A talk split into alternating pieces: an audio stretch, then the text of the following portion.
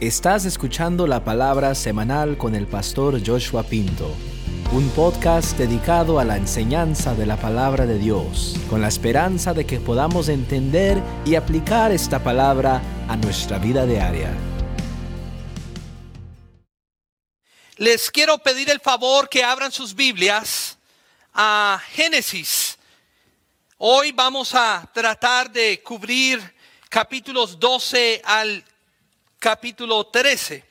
Nos encontramos en medio de una serie de mensajes que le titulé Jesús en el Antiguo Testamento. Y en esta serie estamos hablando de los eventos más relevantes del Antiguo Testamento.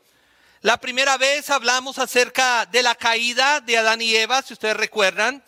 La semana pasada hablamos del diluvio, la salvación de Noé y su familia. Y resulta que después del diluvio, y eh, Noé y sus descendientes comenzaron a poblar nuevamente la tierra. Y el próximo evento grande lo podríamos llamar el llamado. La razón por qué lo podríamos llamar el llamado es porque Dios llamó un pueblo para sí mismo. Y el personaje central en este eh, evento es Abraham. Y resulta que Abraham es una persona muy particular, muy especial.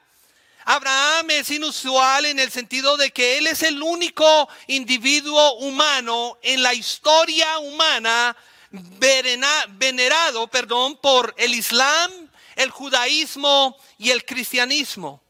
Las tres religiones más poderosas del mundo, pudiéramos decirlo, ah, reverencian y respetan a Abraham. Los musulmanes rastrean su herencia hasta Abraham a través de Ismael. Los judíos remontan su herencia a Abraham. Y nosotros, los cristianos, creemos que Abraham fue, como dice la Biblia, el padre de los fieles y el amigo de Dios. Estaré predicando tres mensajes sobre Abraham y, es difícil creer que voy a tratar de cubrir la historia de Abraham en tan solo tres mensajes cuando en el pasado, los que están con nosotros por mucho tiempo, en el 2014 y 2015, prediqué una serie sobre Abraham que duró 17 partes. Así que hoy iniciaré hablando de los episodios iniciales de la vida de Abraham y le he titulado al mensaje de hoy La respuesta la caída y la renovación de Abraham. La respuesta, la caída y la renovación de Abraham. Entonces, hoy vamos a ver que Abraham cometió algunos pecados. Hoy vamos a darnos cuenta que Abraham, aunque es un hombre de la fe, aunque es el amigo de Dios, el padre de los fieles, él no era un hombre perfecto. Y eso me gusta, me gusta saberlo y a la misma vez es una prueba de que la palabra de Dios no fue escrita por los hombres. ¿Por qué? Porque eh, si hubiera sido escrita por los hombres, ellos hubieran omitido todos los errores que Abraham y otros grandes de la Biblia hubieron cometido o cometieron. Entonces, el día de hoy quiero iniciar hablando sobre este tercer, tercer gran evento en la Biblia que es el llamado, hablando sobre Abraham. Así que, ¿cuántos quieren escuchar lo que el Espíritu Santo nos quiere decir en esta mañana? Amén. Entonces quiero empezar hablando acerca de la respuesta. La respuesta. Quiero que hablemos o meditemos sobre la respuesta que salvó Abraham. Creo que en este punto es importante eh, eh, eh, destacar que cuando Dios te llama, cuando Dios viene a tu encuentro, la manera como tú respondes a ese llamado, a ese encuentro, determina si tú eres salvo o no. Y hoy Dios está llamando a algunos de nosotros aquí o que nos escuchan. Leamos Génesis 12.1 para empezar. Allá dice, entonces el Señor dijo a Abraham, vete a tu tierra, de tu parentela y de la casa de tu padre, a la tierra que te mostraré. Al hablar de la respuesta que salvó a Abraham, tenemos que hablar de tres cosas.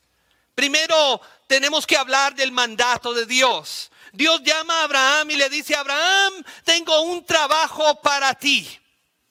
Ahora, Ah, voy, y quiero abrir un paréntesis aquí porque sé que algunos de ustedes son estudiosos de la palabra del Señor y quiero simplemente abrir ese paréntesis para dejarles saber que voy a usar las palabras Abraham y Abraham sin distinción, aunque inicialmente el nombre de él era Abraham.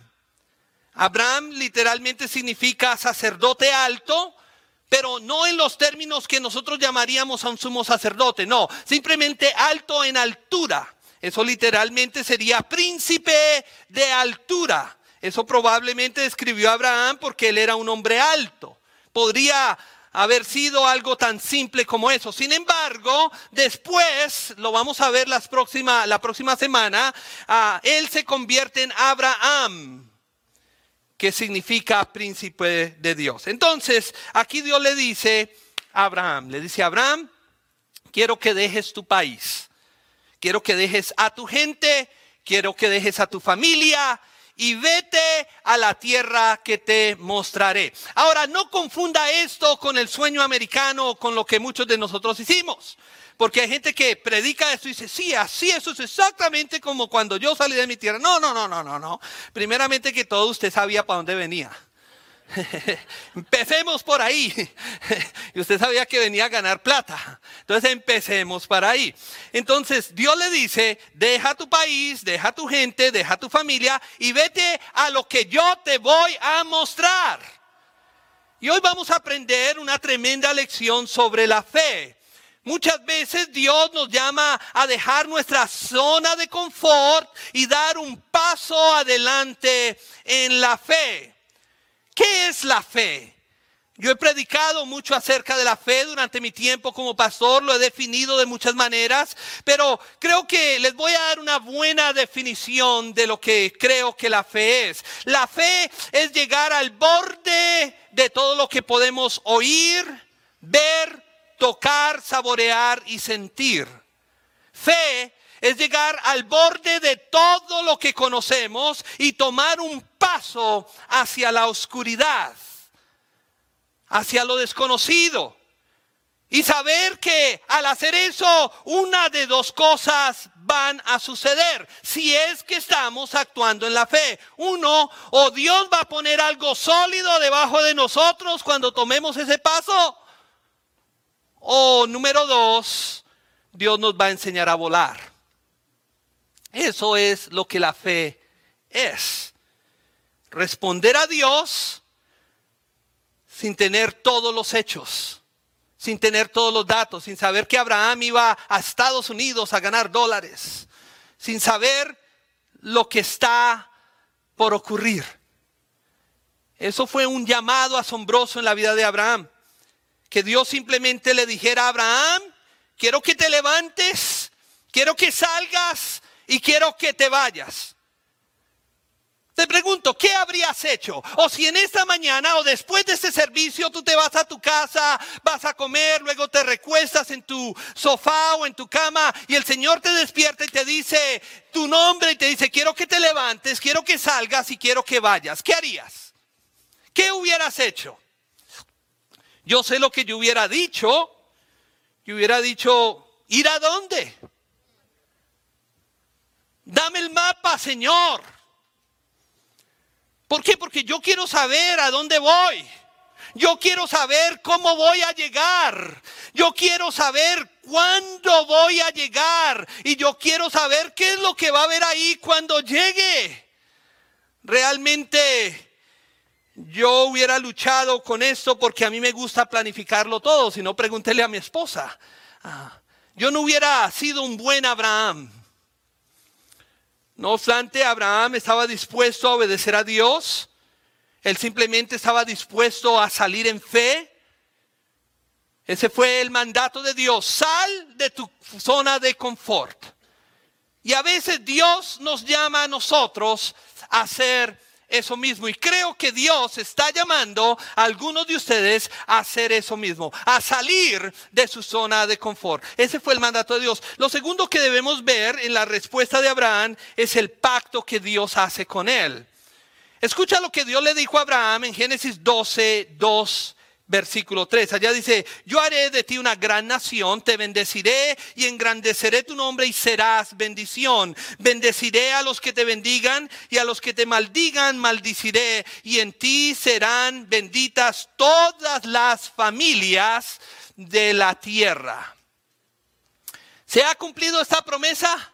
Claro que sí. Cada una de esas promesas se han hecho una realidad y algunas de ellas todavía eh, se están haciendo realidad porque las bendiciones de Dios todavía se derraman sobre el pueblo que cree la promesa de Dios que vino a la nación de Israel. Eso somos nosotros.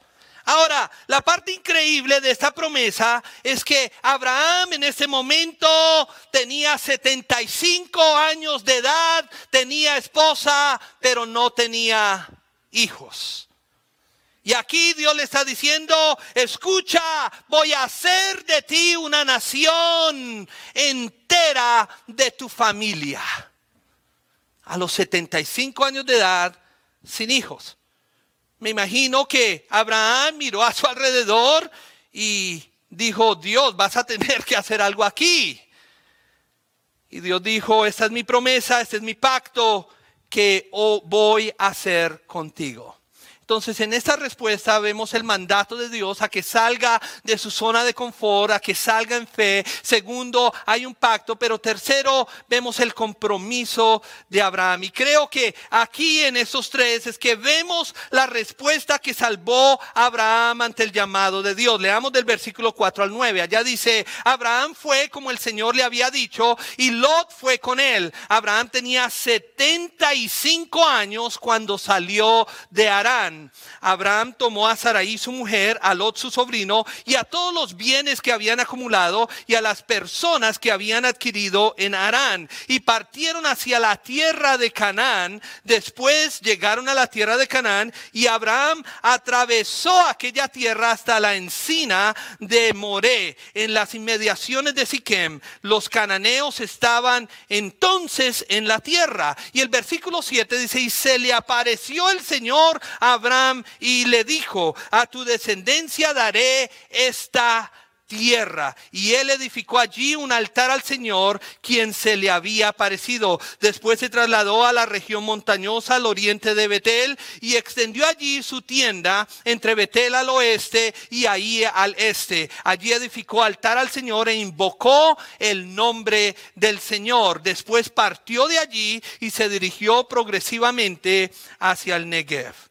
Lo asombroso de esto es que Abraham sale de Arán, de Ur de los Caldeos, y él finalmente llega a la tierra prometida. Él llega a Canaán y Dios le dice, aquí está, aquí es donde yo te voy a bendecir. Y yo te voy a dar esta tierra a ti y a tu descendencia. Y note que a medida que Abraham sigue a Dios, él adoró a Dios e hizo varias cosas. En el versículo 8 dice, después de ser trasladado a la región montañosa al oriente de Betel y extendió allí su tienda entre Betel al oeste y ahí al este, allí edificó un altar al Señor e invocó el nombre del Señor. La palabra Betel son dos palabras hebreas. La primera es Bet, que significa casa, y El, que significa Dios. Entonces Betel es la casa de Dios. ¿Qué es una casa? Una casa es donde alguien reside, es donde se puede encontrar la presencia de alguien. Por eso se le llamó a ese lugar Betel, porque allí fue donde Abraham experimentó la presencia de Dios. Ahora, él no solo invocó la presencia de Dios, no, sino que Abraham hizo los movimientos correctos. El que hizo, él edificó un altar, hizo un sacrificio e invocó el nombre del Señor. Ese fue un compromiso, el compromiso de Abraham. Él creyó en Dios, él creyó por fe en su llamado y luego él se compromete a hacer esto. Él estaba dispuesto a obedecer a Dios, a salir de, de, de, Arán a Canaán y recibir la promesa de Dios. El compromiso de Abraham de encontrarse con Dios. Eh, eh, en adoración e invocar su nombre fue lo que salvó a Abraham. Por eso le llamo la respuesta que salvó a Abraham. Abraham respondió con fe. Y aquí se nos presenta una gran pregunta que a mí se me hace mucho como pastor, y es, pastor, ¿cómo la gente en el Antiguo Testamento era salva? Bueno, la gente del Antiguo Testamento eran salvos de la misma manera que tú y yo somos salvos. San, ah, esa fue la dispensación de la ley. Entonces las personas en el Antiguo Testamento eran salvas por guardar la ley, es lo que algunos piensan erróneamente. Pero eso es erróneo. ¿Por qué? Porque ninguno pudo guardar la ley. En Romanos se nos dice que la única razón por la cual Dios nos dio la ley fue para dejarnos ver que nadie puede guardar la ley. Entonces la respuesta de fe de Abraham fue lo que lo salvó. Ellos son salvos de la misma manera que tú y yo somos salvos, por la fe. Vamos a ver más adelante que Dios consideró eso por justicia, porque Él obedeció a Dios. Dios le imputó injusticia a, casa, a causa de su obediencia. Nosotros somos salvos de la misma manera, iglesia. Cuando, Dios, cuando el llamado de Dios viene sobre nuestra vida para confiar en Jesús en fe, para dejar la tierra de nuestra condición perdida y pecaminosa, cuando Dios nos llama a salir de esa tierra y a caminar y seguirlo en fe, y por eso la gente nos empieza a llamar los locos, los evangélicos. Esa gente está loca. ¿Por qué? Porque salimos en fe y entramos a un nuevo tipo de existencia, a un nuevo tipo de vida que nunca habíamos experimentado antes. Cuando damos el paso de fe y seguimos a Dios y obedecemos a Dios y nos encontramos con Él y lo adoramos, ahí es cuando estamos respondiendo de la manera que Abraham lo hizo, en fe. Cuando tú vienes aquí el domingo y te llaman, ay, el loco, allá va a darle su dinero a ese pastor, allá va como una ovejita tonta. Tú estás respondiendo en fe, te estás encontrando con tu Dios en fe. Por eso es que lo llamo la respuesta que salvó a Abraham. Todos aquí Dios nos está llamando de una manera u otra. La pregunta es, ¿estás respondiendo? Y si estás respondiendo, ¿estás respondiendo de la manera correcta? ¿Estás respondiendo en fe? ¿Estás respondiendo en absoluto? Debemos responder a lo que Dios nos llamó. ¿Cuántos dicen amén? Esa es la respuesta. Ahora hablemos de la caída de Abraham. Hablemos de la caída pecaminosa de este gran hombre de la fe he descubierto que muchos de nosotros nos, cuando empezamos a caminar con Cristo, nos entusiasmamos con Jesús, ¿cierto? Estamos contentos y todo va bien por un tiempo. Pero todos nosotros, créame, todos, hasta el más santo, sí, yo te veo ahí, hasta tú, el más santo, llegamos a un lugar donde nos descarriamos, nos salimos un poquito de la comunión de Dios quizás, y eso sucedió también en la vida de Abraham. Abraham cayó en pecado. Leamos versículos 10 al 13 de Génesis 12. Allá dice, hubo hambre en la tierra y Abraham descendió. Yo quiero que usted subraye esa palabra, descendió, a Egipto para residir allí pues el hambre era grande en la tierra. Y aconteció que cuando estaba por llegar a Egipto, dijo a Sarai su mujer, he aquí, reconozco que tú eres una mujer bella y que puedes, y, puede suceder que al verte los egipcios digan, es su mujer, y me maten a mí y a ti te conserven la vida. Di por favor que eres mi hermana para que me vaya bien por tu causa y mi vida sea conservada por causa de ti. Wow, uno lee eso y uno se rasca la cabeza. Iba a decir el pelo, pero yo no tengo. Y uno dice, ¿qué? Note que Abraham tenía dos motivos para querer que Saraí dijera mentiras. Primero, porque él quería que le fuera bien. Como raro, ¿no? Y segundo, porque no quería morir. Sigamos leyendo versículos 14 al 16. Allá dice, y aconteció que cuando Abraham entró en Egipto, los egipcios vieron que la mujer era muy bella. También la vieron los ministros de Faraón y la alabaron ante él. Y la mujer fue llevada al palacio del Faraón, quien favoreció a Abraham por causa de ella. Este obtuvo ovejas, vacas, asnos, siervos, siervas, asnas y camellos. Mira, tú puedes tomar ese texto y, y leer entre líneas todo lo que tú quieras. Pero lo que esto era, era una referencia a la práctica en aquellos días de un faraón añadiendo otra mujer hermosa a su harén. Eso era todo. Y aquí Faraón le estaba pagando a Abraham un dote por su hermana. Y es que el pecado siempre nos va a hacer pagar. En el pecado siempre hay una contabilidad. Sigamos leyendo versículos 17 al 20. Entonces el Señor afligió al faraón y a su familia con grandes plagas por causa de Saraí, mujer de Abraham. Y el faraón llamó a Abraham y le dijo, ¿por qué me has hecho esto? ¿Por qué no me declaraste que era tu mujer? ¿Por qué dijiste, es mi hermana poniéndome en ocasión de tomarla para mí por mujer? Ahora pues, aquí está tu mujer, tómala y vete. Entonces el faraón dio órdenes a sus hombres con respecto a Abraham y estos lo enviaron a él con su mujer y con todo lo que tenía. ¿Qué les acabo de leer? Les acabo de leer al padre de la fe teniendo un capítulo oscuro de fracaso en su vida. Y note tres errores que Abraham cometió y que le contribuyeron a su caída pecaminosa y que creo nos puede ocurrir a nosotros también. Primero, Abraham se apartó del plan de Dios. Recuerden, Dios le había dicho, quiero que te vayas de tu casa, que te vayas a la tierra que yo te mostraré. Y Abraham llegó. Abraham llegó a Canaán y Dios le mostró la tierra y le dijo, esta es, esta es la tierra de Canaán. Listo, el Señor cumplió con su palabra, pero cuando vino el desengaño, cuando ya llegaron a los Estados Unidos se dieron cuenta que no era recoger dólares del piso, para que me entiendan. Cuando llegó el desengaño, cuando llegó el desánimo, cuando las distracciones llegaron a su vida, Abraham salió corriendo.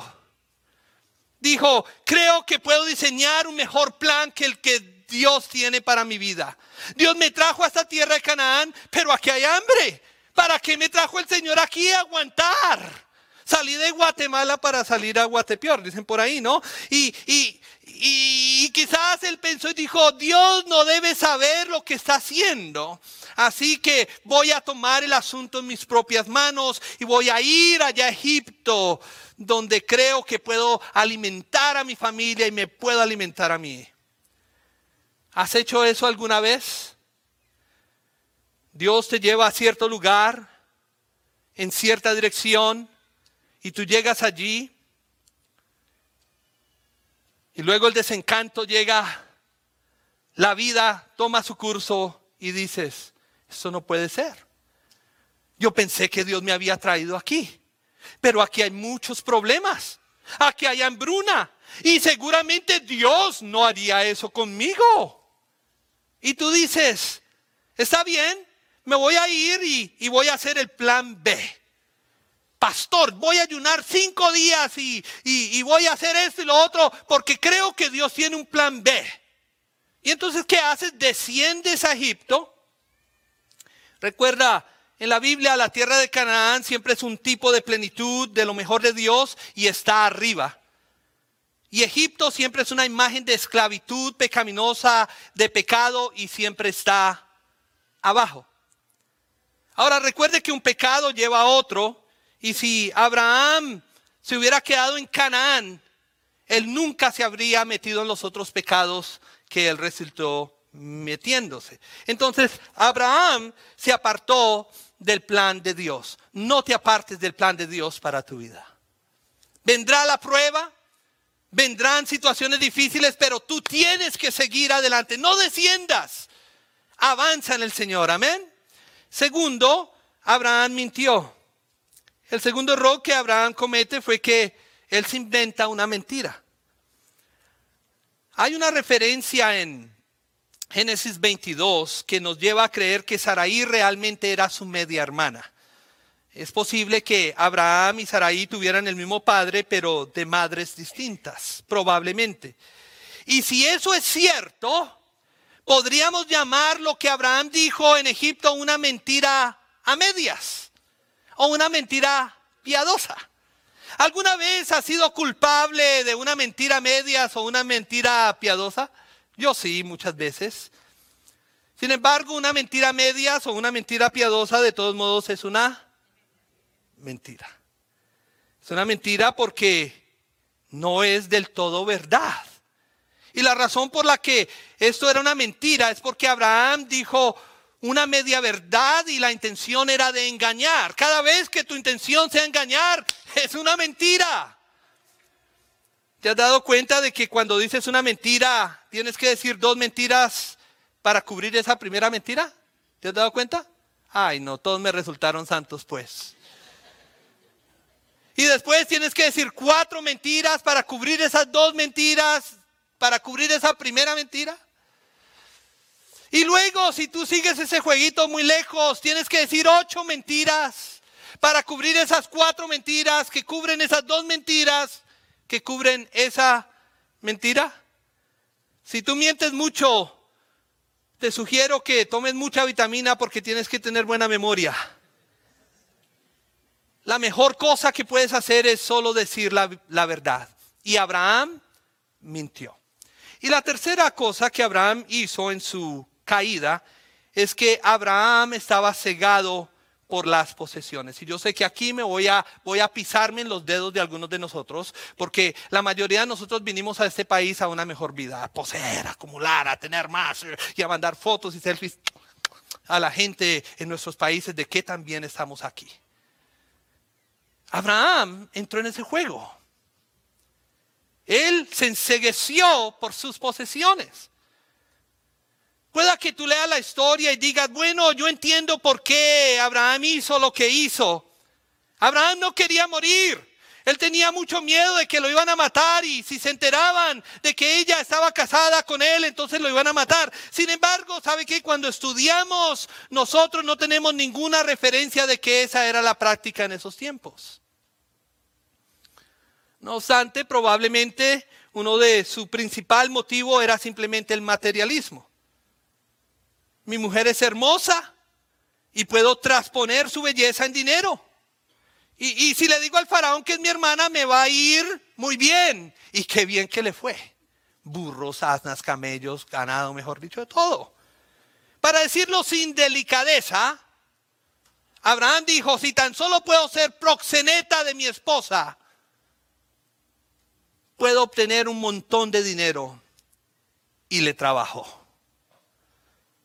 Él sacó buen beneficio y se cegó por las posesiones. Aquí tenemos a Abraham, el hombre llamado por Dios, el padre de los fieles, amigo de Dios, cayendo en un capítulo oscuro de su, de su vida. Abraham quedó cegado por sus posesiones. ¿Qué estás entregando de tu vida por las posesiones? la crianza de tus hijos? Porque quieres un mejor carro, quieres una mejor casa. La relación con tu esposa. Porque tenemos que salir adelante y alcanzar el sueño americano. ¿Qué estás sacrificando ante el altar del materialismo? Porque estamos cegados por las posesiones. Esa fue la caída pecaminosa de Abraham. Y ahora por último hablemos de la renovación. Hablemos de la renovación espiritual que Abraham tiene. Miremos tres cosas que Abraham hizo para regresar al camino con Dios.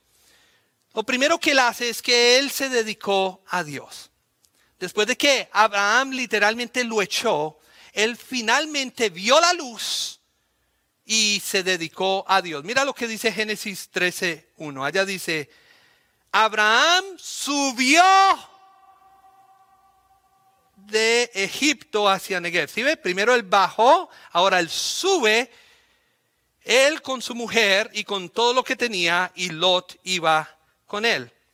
El Negev es el extremo sur de Canaán, de la tierra prometida. Cuando tú subes, esa es generalmente una imagen de la fe. Sin embargo, cuando Abraham fue a Egipto, dice que él descendió. Pero aquí en Génesis 13.1 se dice que, dice que Él ascendió, que Él subió. Esa es la imagen de lo que sucede espiritualmente a la gente. Cuando Dios te llama, tú subes, tú avanzas. Esa es la dirección correcta. Dios te quiere siempre avanzando. Pero si no tienes cuidado, si caes en el pecado, si te descuidas, caerás, bajarás, retrocederás. Si has hecho eso, lo que necesitas hacer es lo que la Biblia dice y lo que hizo Abraham y es vuelve a subir, levántate. Sube de nuevo. Mira lo que dice el versículo 1 al 4 de Génesis 13. Dice, Abraham subió de Egipto hacia el Negev, él con su mujer y con todo lo que tenía, y Lot iba con él. Abraham era muy rico en ganado, plata y en oro. Volvió eh, a sus viajes desde el Negev hacia el Betel, hasta el lugar donde su tienda había estado al comienzo. Betel y ahí, el lugar del altar que había hecho allí anteriormente, y Abraham invocó allí el nombre del Señor. Mira, si has cometido errores, ¿y quién no los ha cometido? ¿Hay alguien aquí que no ha cometido un error? Todos los hemos cometido. Si has cometido errores, es hora de regresar. Es hora de avanzar, es hora de subir, es hora de volver tal como Abraham lo hizo. Ahí dice que él regresó, él fue al lugar de antes, donde él había estado. Simplemente invoca el nombre del Señor, tal como dice el versículo 3 y 4. Abraham volvió al lugar del altar e invocó el nombre del Señor. Él reconoció su caída, él reconoció su alejamiento, pero ahora él regresa. Si has prestado atención a la historia, simplemente pudiéramos decir que Abraham regresó nuevamente a su lugar original. Abraham de nuevo invocó el nombre del Señor. Él volvió a Dios y se dedicó a Dios. Es hora de que algunos de nosotros regresemos y nos dediquemos a Dios. ¿Cuántos dicen amén? Segundo, él demostró generosidad a Lot. Quiero que veas que Abraham tuvo algo de arrepentimiento y cambio en su vida.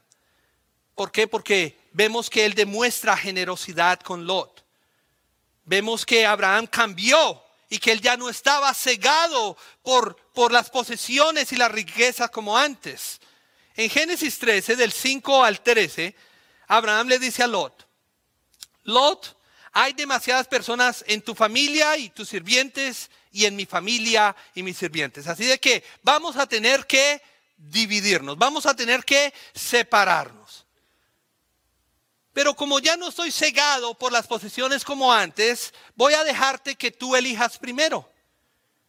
Cualquiera que sea la tierra que quieras, hasta donde tu ojo pueda ver, tú elige primero. Y yo, yo me quedo con lo que sobre. Eso yo lo tomo. Wow, eh, eh, eh, eso es una Ah, e, esto representa un alejamiento total de su actitud del pasado, de querer obtener lo mejor y lo más para sí mismo. ¿Y qué hace Lot? Claro, Lot toma la parte de la tierra que estaba frente a dos ciudades con las luces más brillantes y la música más alta. Una se llamaba Sodoma y la otra Gomorra, pero eso es otro sermón, otro capítulo. Así que Abraham dijo, está bien, toma eso y yo tomaré lo que sobre. El punto es que las posesiones y el materialismo te pueden cegar de Dios. Sin embargo, una señal de verdadero arrepentimiento en tu vida es que ya no estás enamorado de las cosas, sino solo tienes ojos para Dios. Yo fui confrontado en este último viaje misionero y en algunas cosas que he hecho en estos últimos días de qué tan enamorado estoy con Dios. ¿De verdad tengo ojos solo para Dios? ¿O será que tengo ojos para otras cosas? Y te hago la misma pregunta a ti. Porque una señal de un verdadero arrepentimiento en nuestra vida es cuando ya no estamos enamorados de las cosas, sino solo tenemos ojos para Dios. Y tercera cosa que Abraham hizo es que él se dedicó a la obediencia. El paso final que Abraham dio en su renovación espiritual fue que él se dedicó una vez más a la obediencia. Y hermanos, estoy convencido, después de más de 28 años de ministerio, de que esa es la clave del cristiano, la obediencia. Todo se reduce al mínimo común denominador y se llama obediencia. Abraham dijo, voy a obedecer a Dios. Les quiero leer versículos 13 al 18 de Génesis 13. Allá dice, el Señor dijo a Abraham, después de que Lot se había separado de él, alza tus ojos y mira desde el lugar donde estás hacia el norte, el sur, el este y el oeste, porque toda la tierra que ves delante de ti y, a tu descendencia, eh, porque toda la tierra que ves te la daré a ti y a tu descendencia para siempre. Versículo 16. Yo haré que tu descendencia sea como el polvo de la tierra. Si alguien puede contar el polvo de la tierra, también tu descendencia podrá ser contada. Levántate, anda a lo largo y ancho de la tierra, porque a ti te la daré. Entonces Abraham trasladó su tierra y se fue y moró en, eh, moró en el encinar de Manré, que está en Hebrón, y allí edificó un altar al Señor.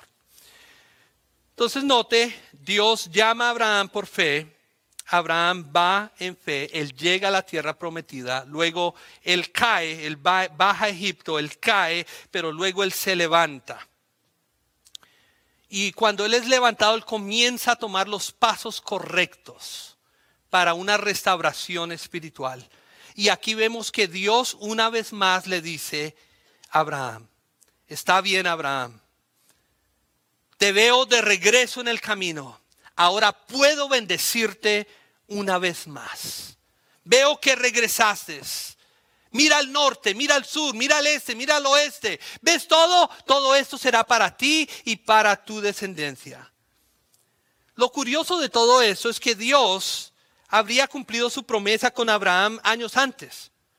Pero debido a su desobediencia y a la condición descarriada de Abraham, Dios no podría hacerlo. Y es que cuando andamos mal, Dios no nos puede bendecir. Pensamos que estamos siendo bendecidos, pero no lo somos. Somos engañados a creer que nos salimos con la nuestra, pero no es así. Nuestro pecado ciertamente siempre nos alcanzará. Y aquí finalmente, cuando Abraham retomó el camino y se volvió al Señor, y volvió a la tierra prometida y edificó un altar, e invocó el nombre del Señor, es que Dios le dijo, está bien Abraham, ahora puedo bendecirte, puedo bendecirte porque de una vez más me eres obediente a mí. Creo que necesitamos aprender una lección en todo esto. Aquí está el paralelo con Jesús. Y es que cuando tú vienes a Cristo y pones tu fe en Cristo y lo sigues, ahí es cuando las bendiciones de Dios comienzan a derramarte sobre tu vida. Lo, peligroso con las bendiciones de Dios es que siempre pensamos que las bendiciones son platas, pero las bendiciones vienen mezcladas. Son de muchas maneras. Dios te dice, escucha, cuando me sigues, si te mantienes en el camino y te mantienes en el centro de mi voluntad, te seguiré bendiciendo. Y el Señor comienza a bendecirte. Como les digo, las bendiciones vienen mezcladas. No piensen bendiciones solo equivalente a dinero. Si piensas así, estás mal. Hay diferentes tipos de bendiciones. Pero cuando te desvías, cuando desciendes, cuando caes, cuando vas a Egipto, en un momento de rebelión Dios dice, no te voy a bendecir mientras seas desobediente. No puedo bendecirte mientras seas desobediente. Cuando vuelvas al camino, te volveré a bendecir. Y el Señor nos está diciendo eso a nosotros. Yo quiero bendecirte. Estás siendo engañado por una ilusión de que a pesar de que estás lejos de mí, estás siendo bendecido, pero porque estás cuantificando tus bendiciones al todopoderoso dólar pero las bendiciones de Dios son más que eso. ¿Cuántos dicen amén? Amén, démosle un aplauso al Señor. Entonces, Abraham se dedicó a la obediencia. Quiero concluir el día de hoy y, les he dicho y les quiero enseñar, cuando yo diga voy a concluir, no se pare y se vaya. La conclusión es la mejor parte del mensaje. Es cuando usted se debería quedar y ya vi que otro dice, ok, pastor. Para mí el mayor paralelo con el Nuevo Testamento a Abraham, para mí, creo que se encuentra en la historia que Jesús contó en Lucas 15. Nosotros la llamamos la historia del hijo pródigo, pero creo, y yo se los he dicho anteriormente en otras predicaciones, que realmente es la, la parábola del padre amoroso, no la parábola del hijo pródigo. Muchas veces nosotros pensamos que el centro de la historia es el hijo que huye, pero creo que la intención de Jesús está en el Padre. Porque el Padre deja salir a su hijo él no va atrás de él. Él no dice, ay, mi hijo, venga, quédese, venga, mi amor, papito. Venga, venga, chinito, quédese aquí conmigo. No. Lo deja salir. Él no va atrás de él. ¿Cierto que no? Sino que el padre está afligido. Tomó una mal decisión. Se fue. Dios te ama.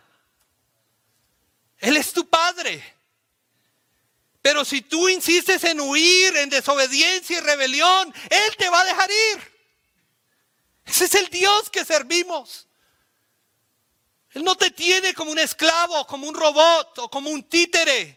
Él te deja que te vayas. Porque te ama.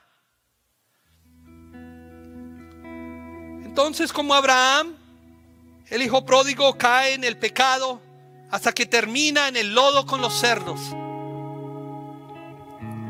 Y no sé si han pensado en el Padre cuando todo eso está pasando. ¿Te dices cuenta el Padre? El, Padre no bajó al lodazal y, y sacó a su hijo, ay, venga y te baño, mijito, te saco. No. Probablemente quería hacerlo. Y eso es lo que nosotros hubiéramos hecho en nuestra debilidad humana. Pero este Padre esperó. Él esperó a que viniera un punto de inflexión, un punto de quiebre. Y el punto de inflexión en esa historia fue cuando el joven recobra su sentido. Cuando el joven dice, que estoy haciendo aquí? He pecado contra el cielo, he pecado contra mi Padre, he pecado contra Dios. Me levantaré y regresaré a mi Padre. Y lo hermoso de esa historia es que cuando el padre vio a su hijo regresando de lejos, ahí sí es que él sale a su encuentro. Él sale a su encuentro no cuando está huyendo, él sale a su encuentro cuando él está de regreso. Dos imágenes totalmente distintas. Ay, venga, chinito, no se me vaya. Y el chino, hágale, hágale. No. ¿Cuándo es que se sale corriendo el padre? Cuando el hijo viene Aquí les voy a dar una perla de las escrituras. Esa es la única vez en la Biblia que se representa a Dios corriendo. Ninguna otra parte de la Biblia lo vas a encontrar. A veces te pierdes lo que sucede después de eso. Pero la Biblia dice que le puso en el dedo un anillo que representa que es su hijo. Le pone una túnica y mata al ternero más gordo. Yo sé lo que es eso. Todas aquellas bendiciones siempre habían sido de Él. Pero no fue hasta que Él se levantó, recuperó el sentido y volvió en sí y regresó a su Padre que pudo experimentar las bendiciones que siempre habían sido de Él. ¿Cuántas bendiciones? Tú crees que Dios tiene reservadas para ti en ese momento y la única razón que no las estás experimentando es porque estás en Egipto. O estás en el pozo del lodo. O como Abraham, te has alejado del plan de Dios. Y Dios queriendo poniéndote un anillo, queriendo ponerte una túnica, poniendo, queriendo ponerte sandalias, queriendo matar el becerro más gordo, pero tú estás en Egipto, estás en el pozo, estás alejado de Dios. Te voy a decir algo, hazte un favor, vuelve a Dios hoy. Vuelve a Betel hoy e invoca el nombre del Señor una vez más. Él te espera con los brazos abiertos. Él te ama tanto que te ha dejado que vayas y te des cuenta cómo es la vida sin Él. Porque el que ha probado de Dios sabe lo bueno que Dios es y por eso es que siempre regresamos a Él. Y Él hoy te llama a ti. Pongámonos en pie en ese lugar. Gracias por escuchar. Suscríbete y no te pierdas el episodio de la próxima semana. Si deseas visitarnos, Faro Church se encuentra en 15 Spectrum Point Drive, Lake Forest, California. Nuestros servicios son todos los domingos a las 9 de la mañana. Que Dios te bendiga.